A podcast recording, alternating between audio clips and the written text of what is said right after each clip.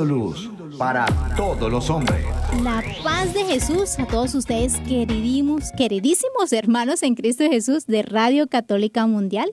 Hoy les acompañamos nuevamente las comunicadoras eucarísticas del Padre Celestial, transmitiendo en vivo desde Cali, Colombia, este hermoso espacio radial llamado Conectados en familia. Conectados en familia. Siendo luz para todos los hombres. Queridos hermanos, estamos muy contentos de estar con ustedes en este día, pues ya viernes cerrando la semana, hablando un tema súper interesante, lo que son los sacramentos y quien les habla es la hermana Teresa y la hermana Iris Consolata. Y bueno, ¿qué les parece si entonces hacemos una oración, nos unimos al Señor para que nos dé la gracia de aprovechar todas las enseñanzas que el Espíritu Santo esta semana ha estado, mejor dicho, súper lindísimo. Yo estoy más enamorada cada vez de los sacramentos, entonces vamos a hacer una oración. Así es. Nos vamos entonces a disponer para entrar en esa presencia hermosa del Espíritu Santo. Es hora de comenzar. Estamos conectados. Padre del cielo, te damos gracias en este día y nos ponemos en la presencia de la Santísima Trinidad, diciendo en el nombre del Padre, del Hijo y del Espíritu Santo. Amén. Quiero darte gracias, Señor, especialmente por todas las personas que se conectan hoy con nosotros por primera vez. Y queremos encomendarte en tu corazón de Padre todas las intenciones de los que están en este momento uniéndose a esta oración y a este hermoso programa de Conectados. Bendice a todos aquellos que están conectándose a través de las redes sociales y a través de Radio eh, Católica Mundial. Y te pedimos, Padre del Cielo, que tengas misericordia a cada uno de nosotros y que nos mires con esos ojos tiernos que tú tienes, con esos ojos de amor que miran a sus hijos. Te pedimos, Señor, que nos ames, que nos envuelvas en tu amor, para que seamos capaces de sentir tu presencia, de sentirnos invadidos por ti. También te pedimos, Señor, que en tu infinita misericordia nos sanes, que recorras cada uno de nuestros sentidos, que recorrarás nuestra vida, que nos tomes de tus manos. Y de esta forma también te pedimos que nos sonrías para que nosotros seamos capaces de sentir que nos amas, que te preocupas de nosotros. Tu sonrisa nos da ánimo, Señor. También te pedimos, Señor, en esta mañana que nos guíes, porque el mundo, la carne y nosotros mismos a veces nos, nos quieren eh, interferir de tu mirada, de tu camino. Te pedimos, Señor, que podamos dar el ciento por ciento de todas las gracias y bendiciones que nos das. Y te pedimos, Señor, que nos utilices, que, que podamos nosotros eh, cumplir ese sueño que tienes de, de cada uno de nosotros y que en tu infinita misericordia, si es necesario, que nos corrijas. Porque como decía David, ¿no? Es mejor caer en las manos de un Dios misericordioso que en las manos de los hombres. Todo esto te lo pedimos en el nombre de tu amado Hijo Jesucristo y te pedimos por la intercesión de María Santísima y decimos gloria al Padre, al Hijo y al Espíritu Santo, como era en el principio, ahora y siempre, por los siglos de los siglos. Amén. Tu batería está cargando. No te desconectes. Así es, no nos desconectemos porque bueno, estamos hasta ahora cargándonos, seguimos avanzando en esta temporada. Recordemos hermanos que estamos en la temporada de celebrando la fe.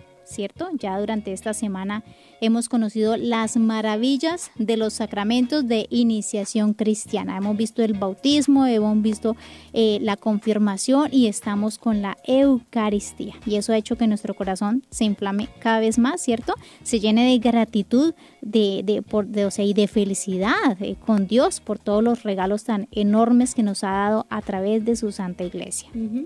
Y a lo largo de esta semana pues nos hemos dedicado, como lo decíamos, a conocer un poco más sobre las enseñanzas de nuestra Santa Madre Iglesia. Eh, cada uno de esos sacramentos de la iniciación cristiana eh, que a través del catecismo de la Iglesia Católica, a través de las encíclicas y a través de esos pensamientos de los santos, pues nos van inspirando, nos van guiando y nos van enseñando qué es lo que el Señor nos ha regalado, ¿verdad? ¿Qué es lo que el Espíritu Santo viene a derramar en cada uno de nuestros corazones? Mm, y ayer precisamente, hermana Teresa, hablando sobre el sacramento de la Eucaristía, decíamos cómo ese sacramento nos ayuda a planificar el bautismo y la confirmación, nos ayuda a vivir lo que ya hemos recibido y pues es alimento del alma, ese alimento por el cual recibimos la herencia de la vida eterna. Entonces, en el día de hoy, queridos hermanos, vamos a seguir hablando sobre el sacramento de la Eucaristía, enfatizando en la presencia viva y real de Jesús en, el Santísimo Sacramento. Todos estamos llamados, queridos hermanos, a estar a los pies de Jesús, a adorarlo en el Santísimo Sacramento del altar. Así que el tema de hoy lo hemos titulado como Jesús es real. Así que vamos a iniciar entonces con nuestra frase de la espiritualidad que pues nos habla al respecto siempre de este tema. Recordemos, a mí me gusta mucho anotar las frases y ponerlas como como hoy en día es muy de moda y uno entra a internet, entra a cualquier parte y encuentra todas estas páginas en donde te botan frases motivadoras, frases positivas, que frases para arreglar el día. Bueno, hermanos, pues acojamos también frases cristianas, frases católicas, porque hay veces que cogemos unas frases que, que pues no, nada que ver. Entonces, vamos a ver hoy qué nos dice el Señor a través de nuestra espiritualidad al respecto de este tema. Conéctate con este pensamiento.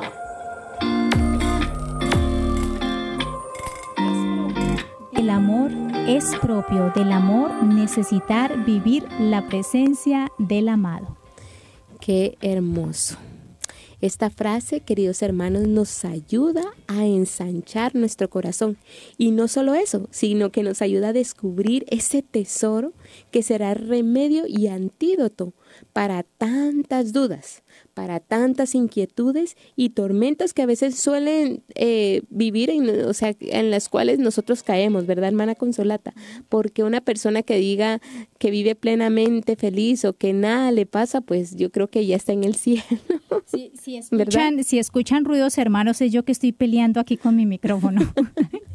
porque hoy no me quiere obedecer, pero ya esperamos que ya con el favor del Señor. Pues miren, este es un vivo ejemplo de lo que sucede porque no todo es perfecto, siempre hay contratiempos, siempre hay eh, pruebas, siempre hay dificultades, pero eso es señal de que algo estamos haciendo. El Padre Antonio, nuestro Padre, siempre nos decía, cuando suceden las tormentas, las dificultades, es porque algo bueno estamos haciendo. Me, acordé de Don Quijote de la Mancha, si los perros ladran, señal que caminamos.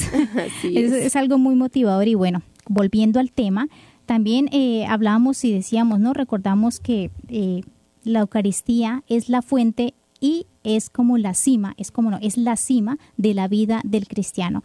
Ahora vamos a enfocarnos en los santos. Ayer hablamos muchísimo del catecismo de la Iglesia Católica, ¿no? Esperamos que todos hayan anotado esos numerales, que bueno, hayan dedicado el espacio, hayamos dedicado el espacio en nuestras casas, en nuestros cuartos para leer.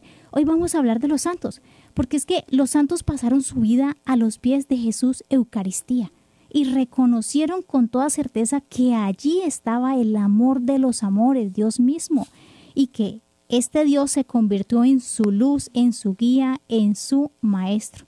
Por este amor, pues eh, expresaba ante él y por eso es que hoy precisamente ellos son llamados santos, por eso es que los veneramos, porque ellos supieron aprovechar esta presencia real eh, aquí en esta tierra y ahora nadie les puede quitar esa heredad que ya disfrutan en el reino de los cielos porque ellos ya hacen parte de la iglesia triunfante. Entonces, vamos a ver hoy eh, qué nos dicen los santos al respecto de esta y sabes, presencia. Y sabes, hermana Consolata, a mí me encanta pues como fijarnos y meditar un poquito en la vida de los santos porque todos estamos llamados a ser santos, ¿no? Y a veces pensamos, no, eso es para saber qué persona, qué eh, eh, persona especial que el Señor le eh, ha escogido y no. O sea, esas personas son iguales a nosotros. O sea, mírense sus manos, miren a ver si tienen un, un espejo por ahí, aunque sea el celular. tú que te estás reflejando en ese espejo, tú también eres llamado, hemos sido llamados a ser santos. Y la experiencia de estos hombres y mujeres que pasaron por la tierra haciendo el bien y que se abrieron a la acción de Dios es algo hermosa y tenía su fuente realmente y precisamente en la santa presencia de Dios que estaba en la Eucaristía. Ellos se dejaron inflamar por ese amor eh, en cada uno de sus corazones y ardientemente desearon amarle y desearon pasar largo rato a sus pies. Como lo repetía nuestro fundador también, qué bueno que nosotros aprendamos a perder tiempo y a pasar tiempo con Jesús Eucaristía. así es. Uno de los primeros eh, santos, y yo creo que una de las primeras mm, como frutos, pues más adelante hablaremos de los frutos, de estar a los pies de Jesús Eucaristía es que se aprende, se profundiza en el misterio de este sacramento, ¿verdad? Por ejemplo, recordemos a Santo Tomás de Aquino, él escribió cinco himnos, ¿cierto? A petición del Papa Urbano, por allá cuando eh, se instauró la primera, eh, la primera fiesta del Corpus Christi, precisamente, si no estoy mal, fue en el año 1200, 1200 y pico. Y este santo, Santo Tomás de Aquino, que aparte es grandísimo por todos sus escritos, ¿verdad? Un teólogo, eh, de ahí bebemos toda la iglesia. Estos, estos himnos que escribieron fueron tan hermosos. Hay uno que particularmente lo cantamos todos, el Tantum Ergun, hermanos. Entonces, hoy meditemos en las palabras que decimos en el Tantum Ergun, ¿cierto?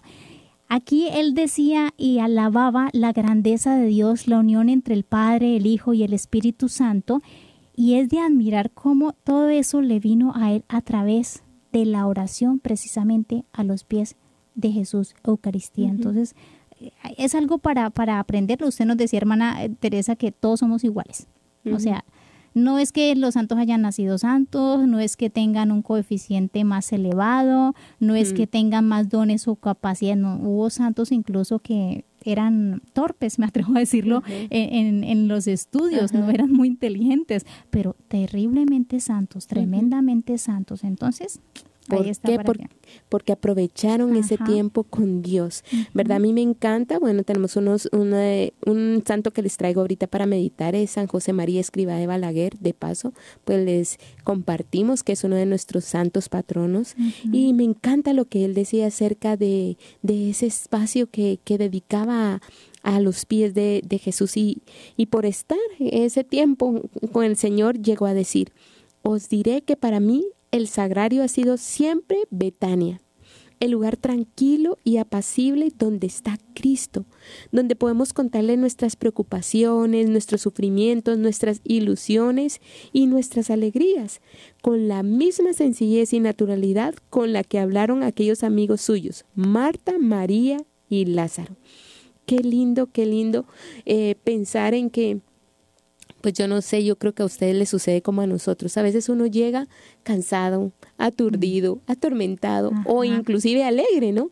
Y tú llegas al, al sagrario y realmente descansas, sales más alegre, eh, renovado. es, es mentira que así sea, que sean cinco minutitos que tú te postras al, a los pies del sagrario, no sales igual, no sales igual.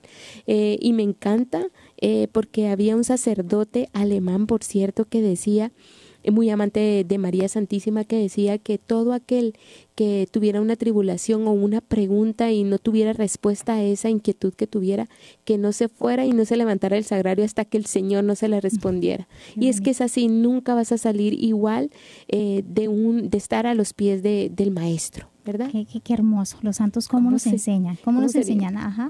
que, que estamos ante el sagrario y nos encontramos con un amigo, con una persona real, con un hermano, con el esposo, en el caso de nosotras las consagradas, en el caso de la Iglesia Católica, ¿cierto? Estamos ante alguien que nos va a escuchar. Ahora queremos compartirles una frase de Santa Faustina Kowalska y esta frase va a ayudarnos a todos los que de pronto hemos tenido problemas o han tenido problemas en la oración. que no saben qué decir, cómo hablar, ya nos comentabas Teresa, sí, que, que a veces no sabemos cómo, cómo entrar en oración, cómo hablarle. Bueno, pues mira lo que ella dice. Paso cada momento libre a los pies de Dios escondido. Él es mi maestro, le pregunto todo, con Él hablo de todo. De allí saco la fuerza y la luz. Allí aprendo todo. De allí me llegan luces sobre el modo de comportarme con el prójimo. Desde el momento que salí del noviciado, me encerré en el tabernáculo con Jesús, mi Maestro. Él mismo me atrajo a este fuego de amor vivo alrededor del cual se concentra todo esta mujer, Faustina Kowalska, que el Papa Juan Pablo II la nombró en el de su si no estoy mal, como el apóstol de nuestros tiempos, apóstol de la misericordia. No a cualquiera se le da ese título, hermano, de apóstol. Apóstol de la misericordia, ¿cómo viene a enseñarnos que cuando estamos ante los pies de, del Dios escondido, es decir, el Dios en el sagrario, podemos hablarle de todo. Qué hermoso. De todo. Eh, o sea, madre, no tengan miedo. Eh, las que están de pronto con sus cosas diarias de decirles, de preguntarles. Yo soy una que a veces le pregunto al Señor, a ver, ¿qué, vamos a hacer de almuerzo? ¿Sí? o sea, que si me toca la cocina, ¿qué cocino? Hay que decirle de todo al Señor. Por ejemplo, llevar tu agenda y planear tu día con Él. Qué hermoso. O sea, qué respuestas y qué luces podemos recibir. Indudablemente, hermana Consolata, queridos hermanos de Conectados, si nos ponemos a analizar cada frase de los santos con respecto a la presencia de Jesús Eucaristía, llegaríamos a una sola conclusión.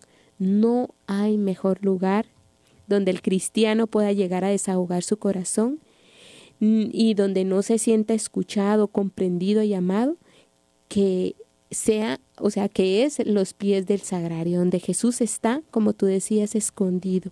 ¿verdad? Este, y yo quisiera aquí como hablar un poquito también sobre las personas que dicen que nosotros los católicos nos inventamos o nos sugestionamos en la mente de que ahí hay una persona. Miren, eh, hay claridad en esos milagros eucarísticos. A mí me impacta como esos análisis que la misma iglesia ha hecho hacer a, em, sí, o sea, investigadores que, que, no tienen nada que ver con la fe y que quedan atónitos frente a los exámenes en donde dicen, hay un corazón que late, hay sangre viva. Describen a una persona que está sufriendo, ese es el corazón de Dios que ha querido quedarse con nosotros. Entonces, si estás flaqueando la fe, qué chévere que, que investigues sobre los milagros eucarísticos. Hay páginas en donde de verdad que eso te hace eh, crecer en la fe y, conocer a ese Dios que nos ama y que, late su corazón por nosotros. El buen uso de la tecnología. En lugar de estar buscando otras cosas, busquemos milagros eucarísticos, el milagro del anciano, tantos, tantos milagros que están, como nos decías, hermana Teresa, aprobados por la ciencia. La ciencia, o sea, hay gente que, que no profesaba una fe. Porque es que a veces, hermanos, para nuestra mente, yo diría que la mayoría de las veces es difícil comprender este misterio de fe. Es difícil porque nuestra mente es limitada. Y llegar a comprender y sobre todo creer que un Dios, todo un Dios, creador del cielo, del universo, de todo lo que es cuanto existe, se abaje tanto, ¿cierto? Pase por la humillación de parecer un simple pedazo de pan y quiera estar con sus hijos en la tierra y alimentarlos de él mismo, es algo que, que no cabe en nuestra mente, es algo que es desconcertante, es en algún momento, no recuerdo qué santo llegó a decir que la Eucaristía era un escándalo de amor. No sé si fue el mismo San Juan Pablo II. San Juan Pablo II lo llamó así, escándalo de amor. escándalo de amor, porque es que es, es un escándalo que el Señor se quede en un pedazo de, pan, un poco de agua, un poco de harina y nada más, porque pues hay, hay leyes, ¿cierto?, para nosotros los católicos eh, eh, al hacer este pan, que venga el Señor y Él se quiera quedar ahí y encima entre en nuestro cuerpo.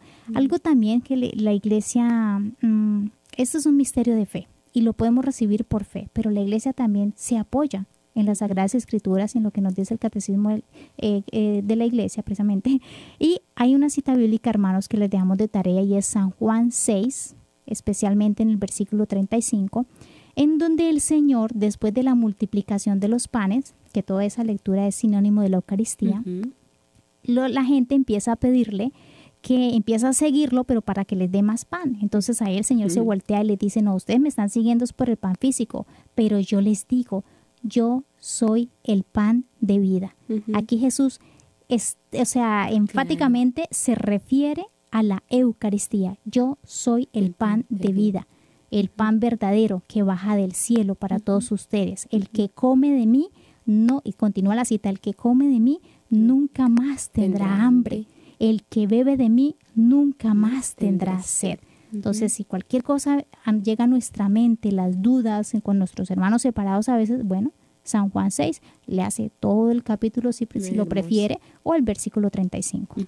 Y también el evangelista San Lucas nos describe pues lo que hizo Cristo en la última cena, porque dice, tomó luego pan y dada las gracias, lo partió y se lo dio a sus discípulos diciendo, Este es mi cuerpo que es entregado por vosotros. Haced esto en recuerdo mío. De igual modo, después de cenar, tomó la copa diciendo, Esta copa es la nueva alianza en mi sangre que es derramada por vosotros. Hermanos, en este versículo vemos con claridad la presencia del cuerpo y la sangre de Cristo en las especies sagradas del pan y del vino. Después de que Jesús toma y bendice, además del relato de la institución de la Eucaristía, ¿verdad? San Lucas hace esta diferencia para que encontré, hace esta diferencia porque, digamos, en, en los evangelios de Mateo y Marcos, pues eh, vemos el relato similar, pero específicamente San Lucas nos dice y pide el Señor, haced esto en memoria mía. Qué bonito. ¿Y el catecismo de la Iglesia Católica para qué?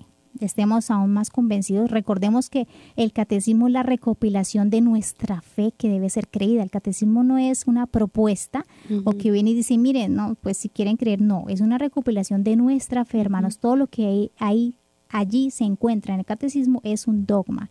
Entonces, en el numeral 1374 nos dice, en el Santísimo Sacramento de la Eucaristía están contenidos verdadera, real y substancialmente el cuerpo y la sangre, junto con el alma y la divinidad de nuestro Señor Jesucristo, y por consiguiente Cristo entero. Esto salió en el concilio de Trento en 1651. Esta presencia se denomina real, continúa el catecismo diciendo, no a título exclusivo como si las otras presencias no fuesen reales, sino por excelencia, porque es substancial y por ella Cristo, Dios y hombre, se hace totalmente presente. Qué hermoso, qué hermoso. Por eso, hermanos, a mí me encanta que cuando estemos frente a Jesús hagamos esa jaculatoria, porque eso nos va a encender el corazón. Digámosle, Señor, yo creo firmemente que tú estás aquí, mm, verdaderamente real en tu cuerpo, en tu sangre, en tu alma, en tu divinidad. Esto, todo esto nos va ayudando a creer que estamos frente a, a un Dios, frente a un hombre que nos ama y que quiere pues dar todo, todo lo que necesitamos. Bueno, conociendo ya todo esto, estas frases hermosas de los santos, lo que nos brinda el catecismo, estas enseñanzas, pues vamos a terminar esta primera parte de nuestro programa diciendo todos juntos, Padre, que todos seamos una sola familia para, gloria, tuya. Conéctate con nuestra iglesia. Con la realidad del mundo con nuestros hermanos, necesitados. Conéctate con verdadera caridad fraterna. Caridad fraterna. Estamos en Viviendo el Hoy. Conectados. Bueno, queridos hermanos, antes de empezar esta sección de Viviendo el Hoy, vamos a recordarles a todos ustedes y a nuestros oyentes, por supuesto, que este, nos pueden marcar desde los Estados Unidos al 866 398 6377. Y todos aquellos que están por fuera de Estados Unidos y quieren contactarnos, pues pueden marcar el 1205-271-2976. Y bueno, ahora, hermana Consolata, sé que nos tienes una, hoy hay algo, una noticia. Hoy hay algo salido de serie, es como una anécdota, algo para que todos conozcamos cómo Dios piensa en todo. Dios, Dios, Dios cubre en la totalidad del hombre, o sea, no hay que tener miedo. Y es que, hermanos, vamos a hablar de la cerveza. de la cerveza en cuaresma, pero miren el enfoque que le vamos a dar. Resulta que eh, me encontré con una historia que me llamó mucho la atención y es el origen de la compañía cervecera alemana Paulaner, fundada en 1634, una de las más importantes del mundo. con presencia en 70 países. Bueno, pues esta comunidad está en una eh, comunidad monástica de Baviera, Baviera, Alemania, y tiene un origen bastante curioso. Resulta que una comunidad de monjes de la Orden de los Mínimos, fundada por San Francisco de Paula, llegó al sur de Italia para fundar un nuevo cenobio, bueno, y ellos llegaron pues en tiempo de cuaresma, llegó la cuaresma ahí. Y resulta que ellos durante 40 días no podían tomar alimento sólido, solamente podían tomar líquidos. Y como ellos llegaron a este lugar, a esta villa, a este eh, pueblo, pues allí eh, adoptaron la costumbre del lugar y era la cerveza. Pero resulta que como esta cerveza no era la apta para ellos como monjes, ellos hicieron su propia cerveza. Mm. Ellos inventaron su propia cerveza con las eh, propiedades ingredientes que a ellos les funcionaban. Y esta cerveza contenía una gran cantidad de carbohidratos y nutrientes que los ayudaban a soportar el ayuno. Su sabor era dulce y el nivel de alcohol, ojo, era mínimo. Eso es algo muy importante, no nos vayamos a agarrar de ahí. El nivel de alcohol era mínimo. Y por su fuerte consistencia la llamaban el pan líquido. Y esta, este tipo de cerveza con el tiempo fue vendida a este grupo y está catalogada como el tipo, bueno, yo no sé nada de cervezas, pero el tipo Doppelbock, que creo que eso, eh, significa que una cerveza, una receta es bastante antigua, que tiene más de 400 años de antigüedad y que es buena para la salud con el tiempo pues empezaron a ofrecer al público esta cerveza, la daban como limosna para los más necesitados y pues la vendieron, como ya dije, se convirtió en un producto de la cervecería Paulaner. Y hoy por hoy a esa cerveza la bautizaron con el nombre de Salvator que proviene de la, de la, de la palabra en ajá, eh, alemana. No sé si se pronuncia así, pero significa la cerveza del Santo Padre. Qué increíble. Es una cosa que a mí me llamó tanto la atención. Sí. Porque es que además hay que hacer, un, aquí hago una aclaración, hermanos. En nuestra cultura latina tenemos un concepto muy diferente de la cerveza que en la cultura alemana. Para nosotros los latinos de pronto no es escandaloso cuando una persona toma chicha, no sé si en todos los países me comprenden chicha o guarapo, acá en el, en el llano, en Colombia se toma mucho y es una bebida fermentada, Del maíz. pero es del maíz, del arroz. exactamente, o del arroz y es totalmente natural y, y no se ve con malos ojos, pero es diferente la cerveza. Ahora en Alemania, nuestro padre, que es eh, pues de por allá, ¿cierto? De este continente nos hablaba también de la diferencia de cultura. Allá esa bebida es algo totalmente normal y no se hace con fines de emborracharse como, Como si se hace aquí. Entonces, para hacer esta aclaración no es que se vayan a, a agarrar de ahí los que les gusta de pronto mucho la cervecita. Hay que ayunar con cerveza, no. Esa es una anécdota para decir cómo Dios a través de sus monjes, de sus siervos, le regala también cosas a la humanidad. Y pienso yo que el Espíritu Santo pues va soplando, ¿no? O sea, eh, a veces nosotros nos encuadramos en ciertos rituales, en ciertos ejercicios. Eh, por ejemplo, hoy la lectura del Evangelio, ¿no? Le decían a Jesús, es que tus discípulos no ayunan. Mm, sí. Este, muchas personas tristemente, o sea, eh, andan vociferando, o sea, los tipos de ayunos y sacrificios como los fariseos, ¿verdad? Qué lindo que tu mano eh, izquierda no sepa lo que hace tu derecha. y, y cada uno tiene una forma de ayunar, cada uno tiene una forma de ofrecer un sacrificio eh, loable al Señor en silencio, ¿verdad? Recordemos que esta cuaresma es para cambiar de mentalidad y para transformarnos. Y pues imagínate lo que hicieron estos monjes. Se tomaban ahí la cerveza que les daba pues lo que necesitaban. Eh, los que han hecho ayuno, pues lo hablo de la experiencia, pan y agua. O sea, a los que les gusta el pancito, pues el primer día, qué rico el pan, ¿no? Segundo día, bien. Pero después Ya de unos días, ya no, no quiere uno no nada. quiere. Y yo me imagino que así es. O sea, cada uno, el Señor le va a poner en su corazón de qué Ajá. forma va a ayunar. Y como decía la hermana Consolata, pues muy distinta la cerveza de acá y la de esos monjes con bajo alcohol y los nutrientes, Y que nutrientes. necesitaban a la comercial que muy seguramente te venden, ¿verdad? El Señor va poniendo lo que necesita tu cuerpo para ay, mortificarte para cambiar y qué lindo que cualquier cosita pues lo hablemos con nuestro director espiritual, con nuestro acompañante espiritual, con el sacerdote confesor tuyo, para que puedas hacer algo agradable al Señor y principalmente la caridad. Exactamente, un santo ayuno. Un saludo muy especial para Alexander Ayala que nos escribe desde Italia. Nos habla en italiano, yo no soy italiano, pero buongiorno. También para, para ti, Alexander. Para Carlos Saucedo para Estela Noemí Benavides, para Lucy Fajardo, Abigail Cos, para William Cifentes, que como siempre está ahí pendientico, para Jorge Rincón, desde mi tierrita, para Tatiana, para Pablo Díaz, eh, Martínez, Eva González, Demi Ramírez, Abigail Cruz, un saludo muy grande para el padre Daniel Isisbaum, que también hoy está de cumpleaños, que Dios lo bendiga enormemente, y bueno, gracias a todos por su paciencia, cuando a veces nos falla un poquito la parte técnica, Dios los bendiga y por supuesto sus, peticiones de oración están siempre con nosotros. Así es, quiero saludar también a todos aquellos que se conectan a través de la red social de Facebook. Le damos muchas bendiciones a Edilberto, a Lorena, a Chepis, a Carla, a Jorge. Iraida, Adaí, Viviana, Alejandra, Noé y Jacqueline y a cada uno de ustedes que está acompañándonos y compartiendo este programa tan especial. Y hasta acá entonces nuestros espacios de Viviéndolo y recuerden de hacer sus preguntas a través de nuestro chat o llamarnos a los números que ya con anterioridad les hemos dado. Seguimos conectados, seguimos conectados. Seguimos conectados con nuestro tema Jesús es real. Y al reconocer esta presencia viva, santa, e inigualable en la Sagrada Eucaristía de Jesús presente ante nosotros, debemos también saber que Cristo eh, no escatima, ¿verdad? Cristo eh, se nos da por entero y son sus palabras que nos han prometido que a través de la acción del Espíritu Santo y a través de pues del, de las personas, de sus ministros, de los sacerdotes, se hace presente en, en, ese, en ese pan, en esas especies de pan y de vino.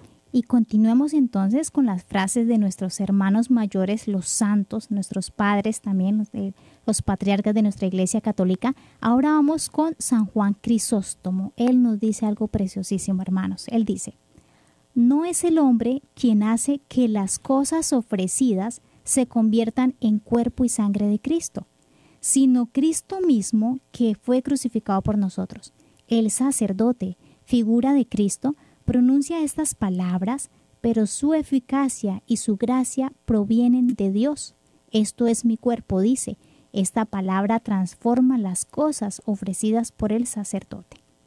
Aquí nos está hablando a todos clarísimo para también hacer la diferencia y el hecho de que es Dios mismo actuando en un sacerdote. Por eso la reverencia y el respeto hacia el sacerdote no es por la persona misma del sacerdote, hermanos, no es por el hombre frágil, con, de pronto hasta con pecados, con debilidades, en fin, no. La reverencia que se le da es porque Dios habita de manera particular y especial en él a través del sacerdocio. Es Cristo mismo, es la persona de Cristo en ese hombre es increíble y esto, bueno, a mí me gustaría como aclarar el hecho de que eh, lastimosamente no importa el estado en el que se encuentra el sacerdote, ¿verdad?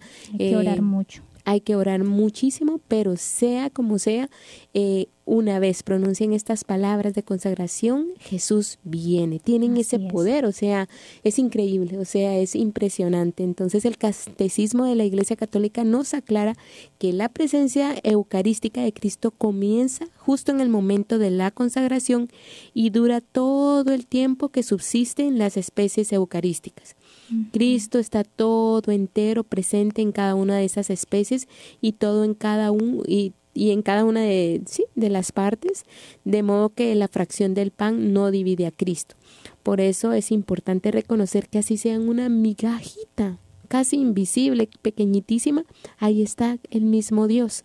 Por eso es importante, queridos hermanos, este que si ustedes ven que en la iglesia no hay patenas, regalen una patena, porque así cuando reciban a Cristo ahí cualquier partícula puede caer y podemos recibirla y, y no Sí, o sea, hay que estar muy atentos. Muy, muy atentos, muy, ¿verdad? Muy, delicados con el cuidado de, de Exactamente, y no sentirse tristes. Si a veces se tienen que fraccionar el pan y te toca un pedacito, pues ahí está el Señor, ¿verdad? Sí, así es. Recordemos que, hermanos, que el momento de la consagración es el más sublime de toda la celebración eucarística.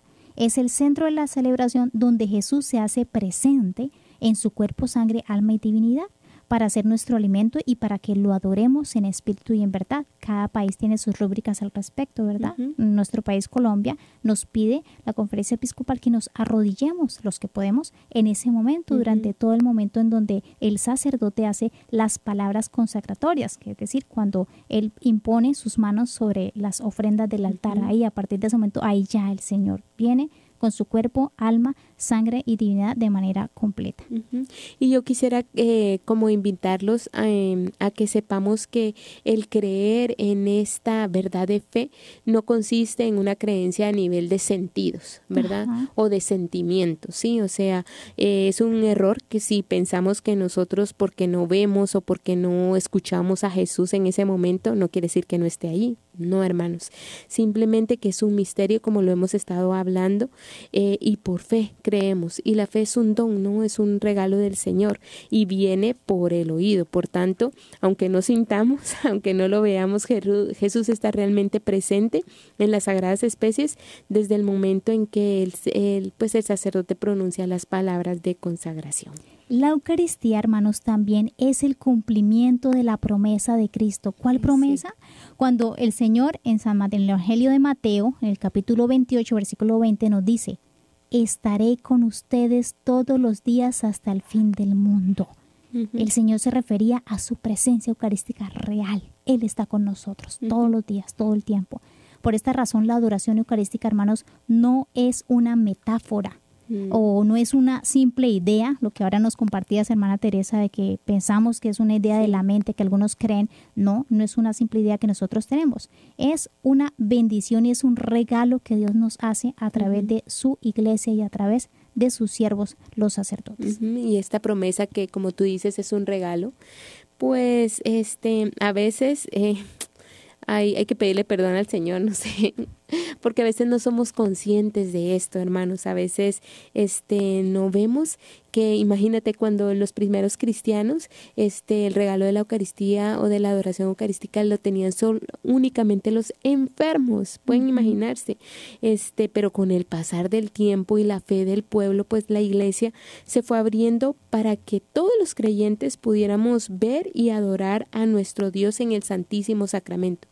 Recuerdo que habían santos este, que recibían al Señor una vez a la semana. Mm, es que antiguamente, claro, los primeros no, no era eh, pues todos los días, hubo un tiempo, tal vez en un principio cuando los apóstoles se, se, reunían diariamente, como nos dice la escritura, sí, pero después pues era como tan sagrado, ¿cierto? Que no era que pudiésemos retener, eh, recibir al Señor todos los días, eso ya fue muchísimo después cuando la iglesia vio pues las ante, eh, el querer del pueblo, como la devoción del pueblo y se abrió, como la fiesta del Corpus Christi, hermanos, como la adoración eucarística, de eso no estaba desde un principio la iglesia, eso fue después, precisamente para la fiesta del Corpus Cristo, Christi, que fue en razón también de contrarrestar tantas herejías con respecto a la presencia real que la iglesia dijo, vamos a adorar al Santísimo Sacramento. Entonces, poco a poco el Espíritu Santo nos ha ido, va, suscitando y como nos va aclarando este gran misterio, este, este sublime misterio que no lo podemos abarcar con nuestra mente, pero viene el Espíritu Santo y como que nos ayuda, ¿no? Y yo creo que a esto le llamamos divina providencia, providencia que necesitamos y que hoy más que nunca se hace presente, ¿verdad? ¿Cuántas capillas de adoración se eh, abren y, y, y por qué es? Porque el Señor está ahí presente para consolarnos y también para que nosotros le consolemos, ¿verdad? Porque yo me imagino, así como decía San José María Escriba de Balaguer, lo de la Betania, a mí me impacta mucho eso, ¿verdad? Este, ¿cómo serían esos momentos en que Jesús se iba para allá, ¿verdad? Esa casa de amigos. Hay, algo que nosotros a veces los católicos decimos, o bueno, en algún momento de nuestra vida anhelamos o suspiramos y decimos, ojalá yo hubiera vivido en tiempos de Jesús, ¿no? En esos tiempos donde él estaba vivo. Ahora ya conociendo la fe. Lo hemos dicho alguna vez. Eh, sí, conociendo ya nuestra fe es fácil. En ese tiempo, a saber si hubiésemos sido seguidores de Cristo. Pero conociendo ya nuestra fe, decimos, ay, ojalá lo pudiera tener así como lo tenía Magdalena, así como lo tuvieron los apóstoles hermanos, y no nos damos cuenta que lo tenemos. En la presencia real de la Eucaristía está Cristo con sus oídos, o sea, un cuerpo entero, hermanos, tiene oídos, escucha, Cristo ve. No creamos, esto es algo que lo quiero decir para quitar aquí al enemigo que siempre nos, no creamos que hay que, que depende de nosotros que el Señor nos escuche o nos vea. No, Señor. Cuando una persona está en un, en un lugar, en una habitación, si yo estoy aquí en este cuarto y llega cualquier hermana, sea la que sea, yo la voy a ver. La hermana puede entrar, no mirarme, no hablarme, seguir derecho, barrer, asear el cuarto. Si yo estoy ahí, sí o sí, porque soy una persona, tengo sentidos, tengo ojos, tengo oídos, tengo boca, la voy a ver. De la misma manera, si creemos que Cristo está real con su cuerpo y su es. alma, Él nos ve cuando llegamos ante su presencia. Así nosotros no seamos creyentes, así llega, o sea, no depende de eso. Eso es algo que, que tenemos que saberlo para eliminar esa creencia de nuestra mente y para no caer en escrúpulo que no, yo tengo que hacer ciertas cosas para que el Señor en el Santísimo Sacramento Me vea, me o, se- escuche. o ser digna. Nadie es digno, hermanos, nadie, ni, ni María Santísima con todo y lo santa es digna de recibir al Señor, nunca lo seremos. Pero, hermanos, tengamos en cuenta que siempre nos ve el Señor cuando estamos, siempre, siempre. Totalmente. Y pienso que ahorita aquí queda anillo al dedo lo que decía San Juan Pablo II. Queridos hermanos, la iglesia y el mundo tienen una gran necesidad del culto eucarístico. Jesús nos espera en este sacramento del amor, así que no debemos escatimar, decía San Juan Pablo II, eh, tiempo para ir a encontrarlo en la adoración, en la contemplación, porque Él está ahí totalmente para nosotros y Él viene a reparar nuestras faltas graves, viene a, a quitarnos y a liberarnos de esos delitos y eh, Él nos clama y nos invita a que no cese nunca nuestra adoración. Me encanta cómo había esta Santa Gertrudis, ¿no? Que ella dicen que en una visión la vieron cómo ella todo el tiempo en las obras o en sus tareas diarias giraba en torno a la Eucaristía. Qué bueno que le podamos decir al Señor que también nuestra vida lata en torno a la Eucaristía y suspiremos por esos minutos de irnos a encontrar con Él. Ujú, Esa historia es bien hermosa porque era precisamente su compañera eh, que quería saber cómo vivía su alma cuando ella estaba trabajando y ella estaba cosiendo Santa Sí. Gertrudis. Y entonces le dijo a la compañera que cerrara los ojos para que la pudiera ver, si no sé mal. Increíble. Y ahí es donde la vio girando con su maquinita. Y bueno, hermanos, yo creo que ya eh, meditando sobre eh, toda esta belleza del Santísimo Sacramento, veamos ahora qué frutos, enumeremos los frutos que nos dan. Yo creo que ya todos hemos dicho, bueno, acá me trae muchísimos, eh, muchísimos frutos mm, para mi vida sobre la oración, al respecto de este año que estamos en la oración. Veamos los frutos tan enormes que nos trae el Señor a través de esta virtud, ¿cierto? De, de la adoración, del hecho de estar a los pies de Jesús, porque ahí el Señor se derrama abundantemente, pródigamente y nos colma de todo lo que necesitamos. Y pues no sé si antes de, de ver los frutos, ¿qué te parece si hacemos un break musical? Vale que sí. Me parece genial.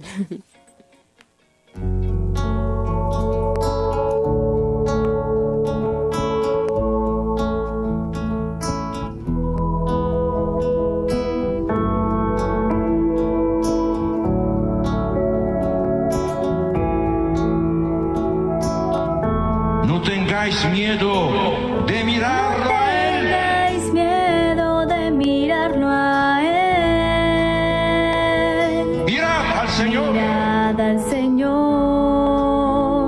¿Qué veréis? Es solo un hombre sabio. Es solo un hombre sabio, no. Es más que eso. Es más que eso. Es más que eso.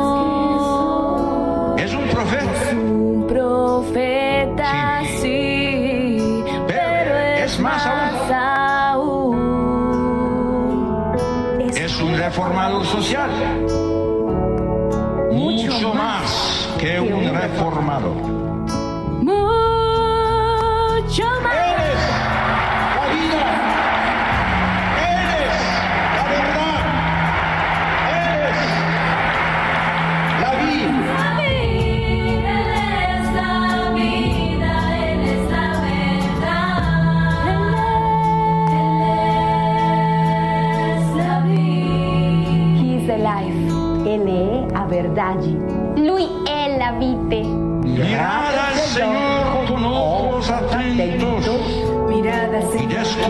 En Él el rostro mismo de Dios.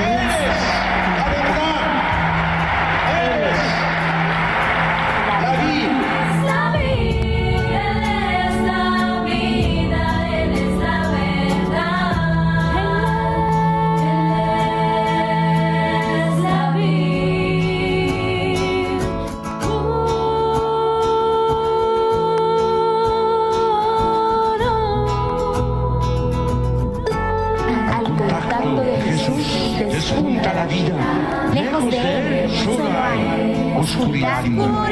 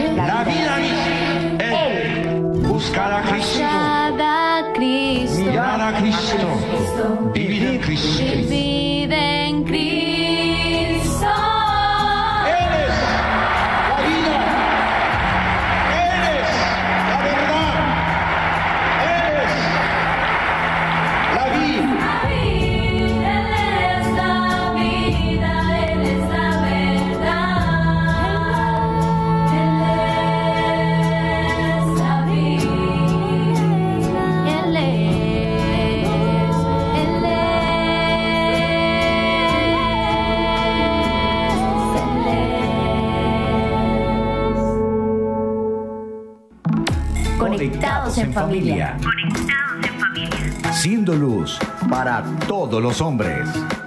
Bueno, entonces continuamos. Entonces continuamos con nuestros frutos de la Eucaristía. Y bueno, vamos a hacer como San Alfonso, ¿no? San Alfonso decía, el arte de todas las artes es la oración. Uno de los primeros frutos que tiene la Eucaristía es que aprendemos a orar. ¿Por qué? Porque cuando no oramos y no pasamos eh, tiempo a los pies de Jesús sacramentado, muy fácilmente vamos a caer en tentación. Nos vamos a, lleva- a dejar llevar por la ira, por el desánimo, por la desesperanza frente a cualquier acontecimiento del día. Entonces, primero, la adoración eucarística nos enseña a orar. Segundo, mejora nuestra recepción de la Eucaristía, haciéndonos más conscientes y piadosos ante este sacramento de amor cuando estamos en la misa y cuando lo recibimos. Totalmente. Y bueno, en tercer lugar, nos ayuda a evitar la mediocridad. Qué lindo saber que Dios es perfecto y que Dios quiere las cosas como tienen que ser, ¿verdad? Pero el enemigo está ahí, miren, ensañado en hacernos perder el tiempo, en que pues las cosas como salgan. No, qué lindo saber que cuando recibimos al Señor nos ayuda a ser como tenemos que ser santos, perfectos. Entonces evita la mediocridad. En cuarto lugar, eh, como cuarto fruto, pues eh, nos enciende nuestro, nuestro corazón de amor. Es que miren, o sea, estar frente al Señor, o sea, permite que yo creo que los sentimientos del Señor sea, sean semejantes, recibirlo a Él, ¿no? Entonces ensancha nuestro corazón. Uno se da cuenta, ¿no? A veces eh, con el egoísmo o con la caridad, ¿verdad? Vas viendo cómo es el Señor que, que, que te va siendo capaz de amar, de pensar en los demás y de evitar y de sacar de ti, erradicar totalmente pues eh, el egoísmo. ¿Por qué? Porque tu, su corazón está ocupando totalmente tu corazón. Quinto fruto nos ayuda a superar los malos hábitos. Jesús nos da fuerza, amor, luz para conocerle y para unir nuestra voluntad a la suya y así alejarnos de todos los malos hábitos.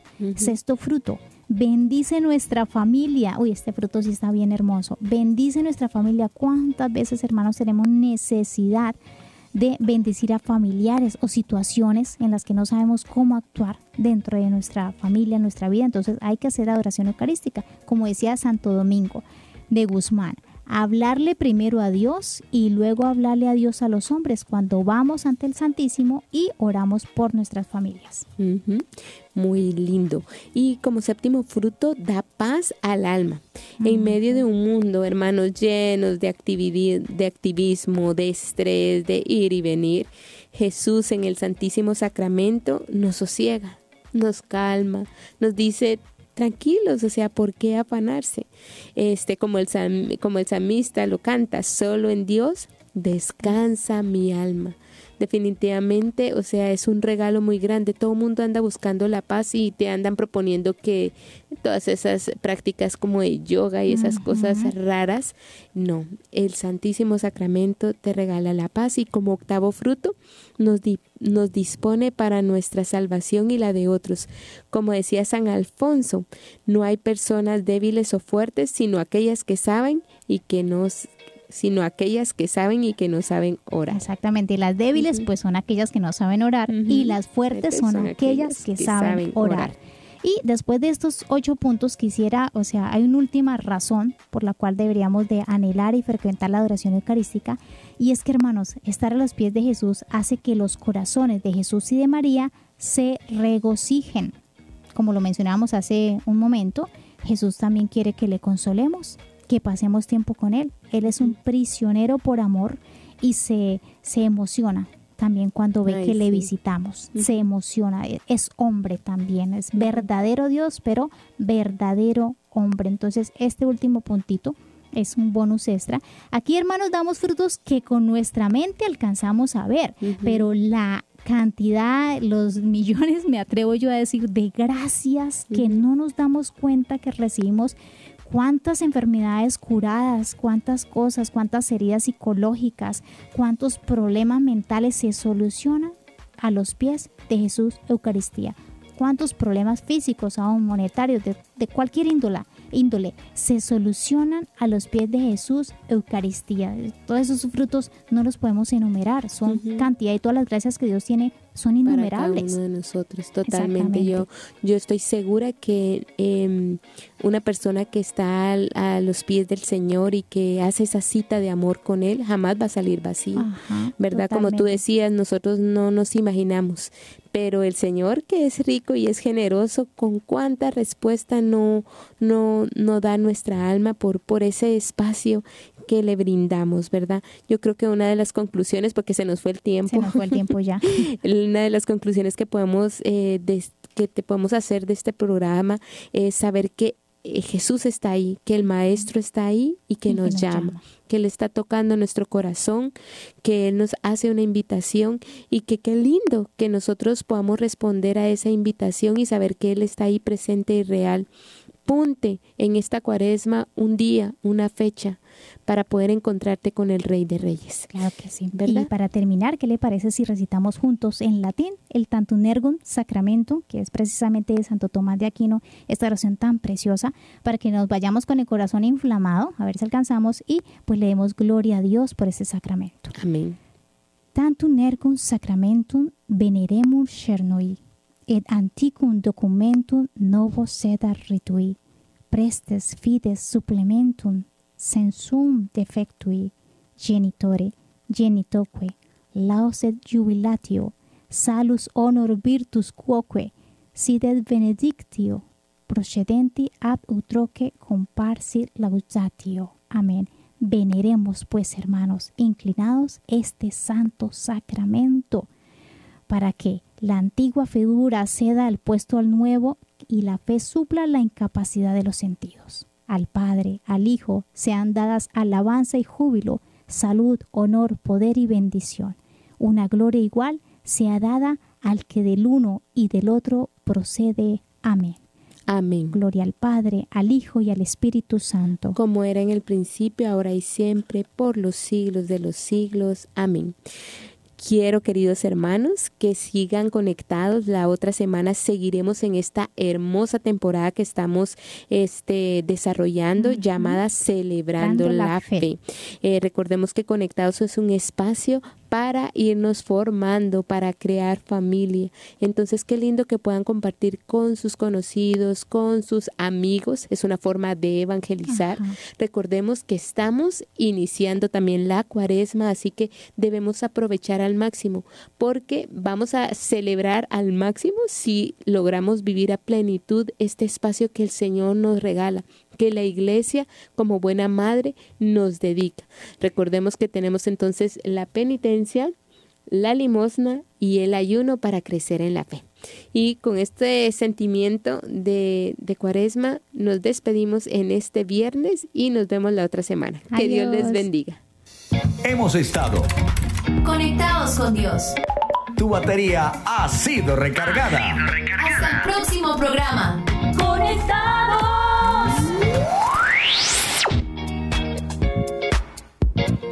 EWTN, la radio católica mundial.